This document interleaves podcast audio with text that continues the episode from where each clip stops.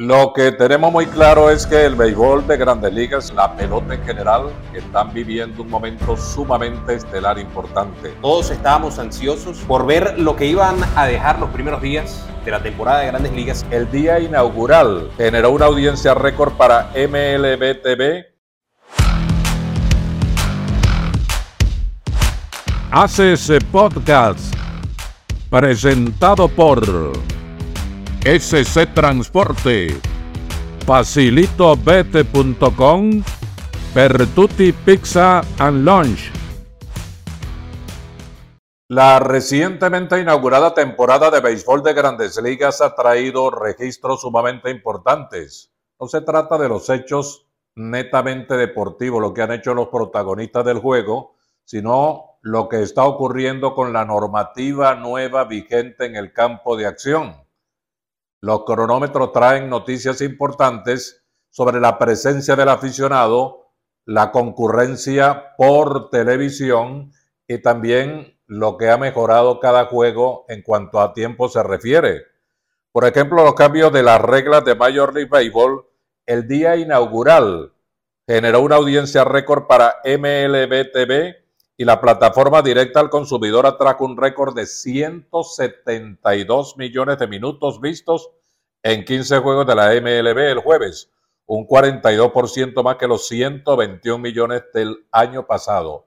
Verdaderamente significativo esto. 42%, imagínense ustedes, estamos hablando de una plataforma de suscripción que no abarca un porcentaje mayoritario ni cercano a ello de la audiencia en general que tiene el béisbol que se distribuye en los cientos de países que lo siguen, en los diferentes canales de televisión, muchos datos que todavía no han llegado a la luz, pero evidentemente este es el punto de partida de algo que queríamos saber, Alfonso. Todos estábamos ansiosos por ver lo que iban a dejar los primeros días de la temporada de grandes ligas, entendiendo que estos cambios debían tener un impacto inicial en la audiencia, el tiempo, la duración de los juegos de pelota, la acción que empezamos a ver se disfrutará en cada uno de los juegos por encima del promedio de los últimos años. Y este inicio que tiene MLB TV es algo que nos sugiere realmente por dónde van los tiros, como también algunos datos que tenemos de ESPN. Hay una referencia importante con el juego clásico del domingo por la noche, que es el que se transmite de costa a costa en los Estados Unidos y que vemos en todos estos países de América Latina. El Sunday Night Baseball de los Philly Rangers, que por cierto fue una victoria para Martín Pérez, tuvo un promedio de 1.5 millones de espectadores en ESPN y ESPN 2, un 4% más que el promedio de la temporada pasada. La transmisión del juego dominical de ESPN tuvo promedio de 1.3 millones de espectadores, lo que lo convierte en el evento deportivo más visto en la televisión de cable esa noche entre el codiciado grupo demográfico de 18 a 49 años. Es como para iniciar con sonrisas en las oficinas de las grandes ligas, porque ese es exactamente el objetivo. No solamente un tema de incrementar porcentajes y números, sino llegar a la nueva audiencia, que es la preocupación que ha ido de manera creciente con el tiempo. Major League Baseball es una industria que no ha dejado de generar dinero. Solamente está detrás de la NFL, que tiene 18 mil millones de dólares en ingresos al año los tuvo en 2022 por encima de los 10, eh, ¿qué? 10.800 más o menos millones de dólares que tuvo Major League Baseball. Aún la MLB está por encima de la NBA, pero no es la preferencia del público, del público joven. Y eso es, a entender de todos, el comprador de hoy y mañana, el consumidor de hoy y mañana, el que va a mantener el espectáculo donde lo conocemos hasta el momento.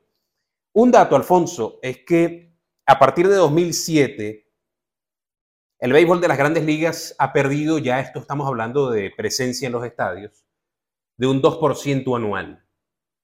Nos suena muy escandaloso, pero cuando vas año tras año en un porcentaje promedio del 2%, son 16 millones de fanáticos menos en los estadios entre 2007, la temporada 2007 y la temporada 2022. Y eso es como para sentarse y darse cuenta que realmente hay cosas por mejorar. Y estos son los primeros pasos que está dando la MLB. Y hay una razón fundamental para esto. Se llama cronómetro. Hubo un juego el pasado domingo, el cuarto día de actividad en Grandes Ligas, de dos horas siete minutos. Increíblemente estamos acercándonos a un hecho significativo muy especial, que haya un juego de pelota o varios de menos de dos horas de duración en el béisbol de Grandes Ligas. Colorado y Cincinnati hicieron dos horas siete minutos, terminaron en ese tiempo en el registro de una temporada que los primeros 50 juegos entre jueves y domingo la acción de la MLB tuvo, una duración promedio de 2 horas y 38 minutos, igualando los tiempos que se registraron en las temporadas de 1980 y 1981.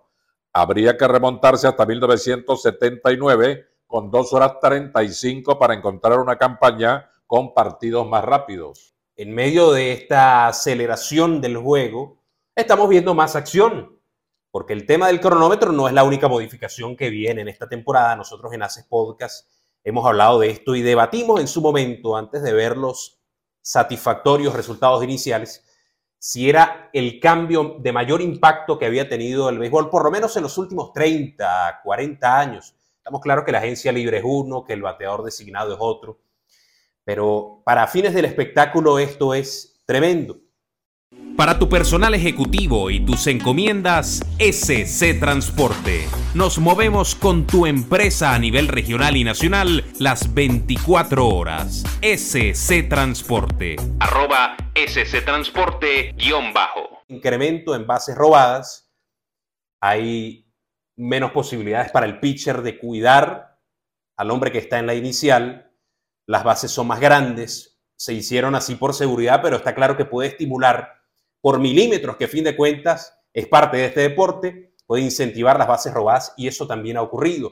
Más acción entre las bases, producto de que los chips ahora son controlados y todo esto condensado en un tiempo de juego más agradable, ciertamente para las audiencias jóvenes, Alfonso, pero yo diría que para la audiencia en general, no hay que marginar allí. El día inaugural hubo 21 bases robadas, la mayor cantidad, oígase bien, según Elías Sport Bureau, desde 1907, es decir, desde hace 116 años no había una cantidad de esas en el béisbol de grandes ligas en robos en una fecha inaugural.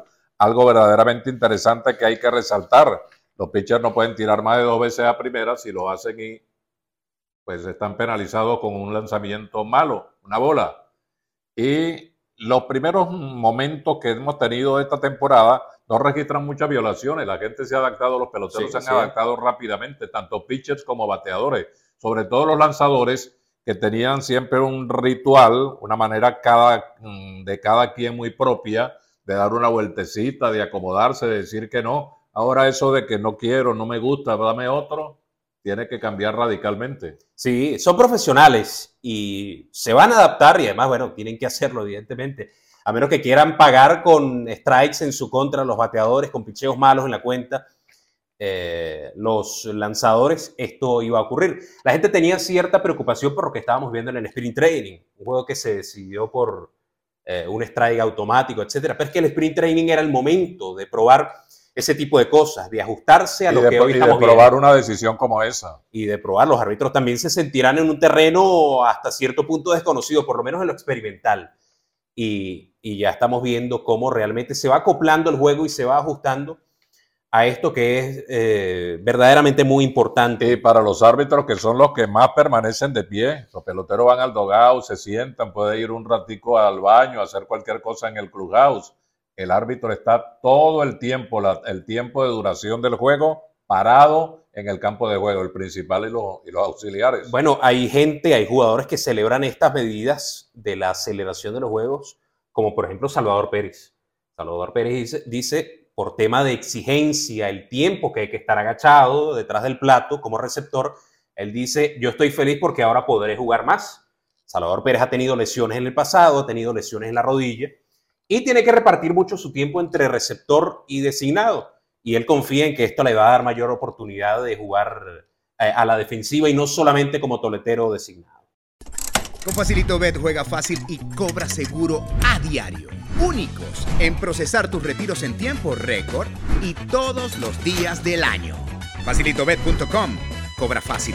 Cobra seguro. Pizza En Pertuti te hacemos a tu modo. Deportes, conciertos, entretenimiento. Todo lo que busques en un mismo lugar. Pertuti Pizza para todos. Hay más carreras y menos tiempo de juego. El Chiefs también ha provocado mayores anotaciones, hay más movimiento en las bases, hay más intentos de robo, como ya nos referimos a eso. El béisbol está cambiando de una manera significativa en algunos aspectos que le están dando presencia al aficionado con mayor cantidad en los estadios y también el hecho de que la gente, un juego de dos horas y media o menos, un promedio de 2.38 hasta el momento, pues no cansa tanto al televidente y mucho menos al que está en el estadio. Sí, es muy digerible. Hace dos temporadas el béisbol de las grandes ligas puso el tiempo promedio más alto en su historia, tres horas y diez minutos de acción. Yo creo que ese fue el punto definitivo para tomar las riendas del asunto y decir, bueno, si el tema de la audiencia tenemos que abordarlo por aquí, hay que hacerlo. Eh, ya ustedes más o menos conocen este tipo de reglas, 15 segundos entre picheo y picheo, eh, a menos que haya alguien en circulación, en cuyo caso son 20 segundos para ejecutar un lanzamiento a otro.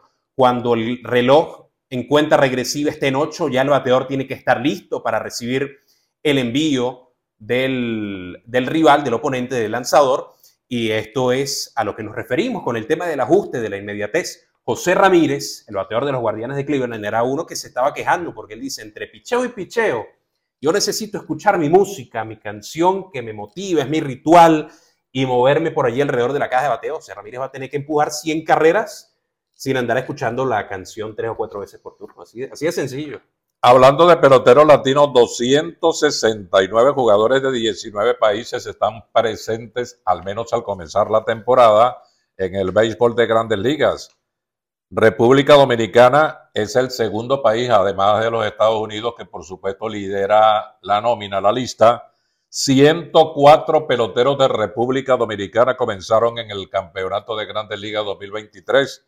Venezuela, segundo país exportador de pelotero con 64 para MLB. Estuvo cerquita República Dominicana del récord para ese país establecido en 2020. 110 peloteros estuvieron en roster inaugural, activos o inactivos. Los que están en lista de lesionados eh, también cuentan, todos los que estén integrados al roster de 40 a fin de cuentas.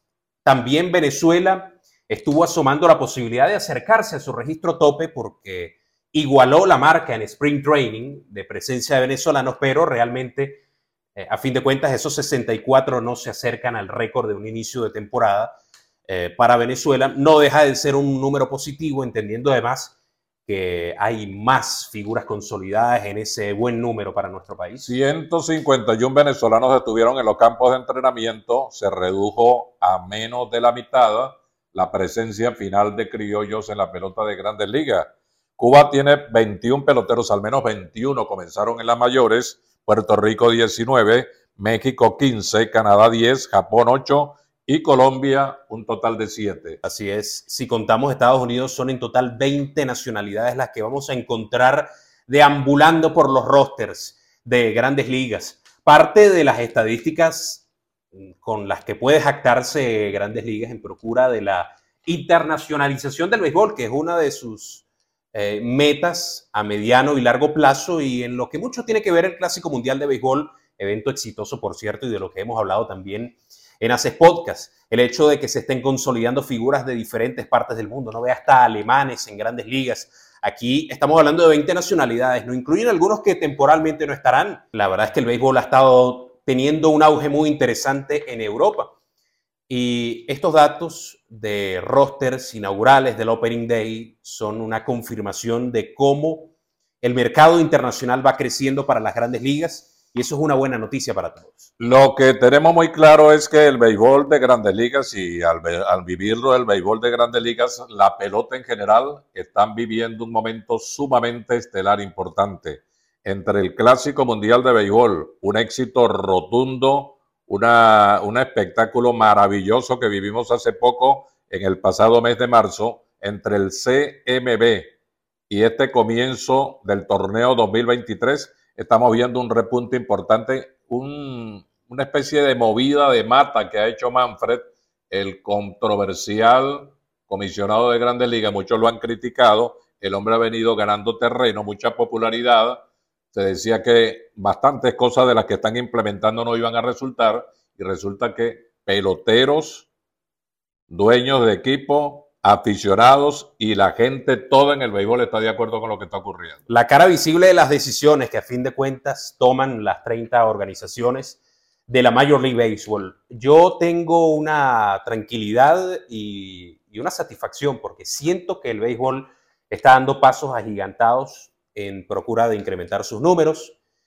de subir su audiencia y de, así como hemos repasado lo de MLB TV e ESPN, seguir recibiendo números interesantes. Fox Sports también tiene datos muy interesantes de su primer fin de semana, de sus primeras transmisiones, números en positivo.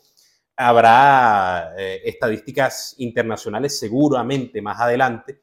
Y todo esto solamente hablando del Sunday Night Baseball, hablando solamente del día inaugural. A medida que avance la temporada y se siga fortaleciendo este interés, la Major League Baseball va a tener un, un producto muy interesante sobre la mesa, pensando en que también la postemporada de las grandes ligas puede ser de números récord. Bien, y cerramos este podcast de hoy hablando de cómo los equipos de Venezuela tienen su presencia en el béisbol de Grandes Ligas. Magallanes tiene 13 peloteros en total en cuanto a quienes arrancaron el día inaugural.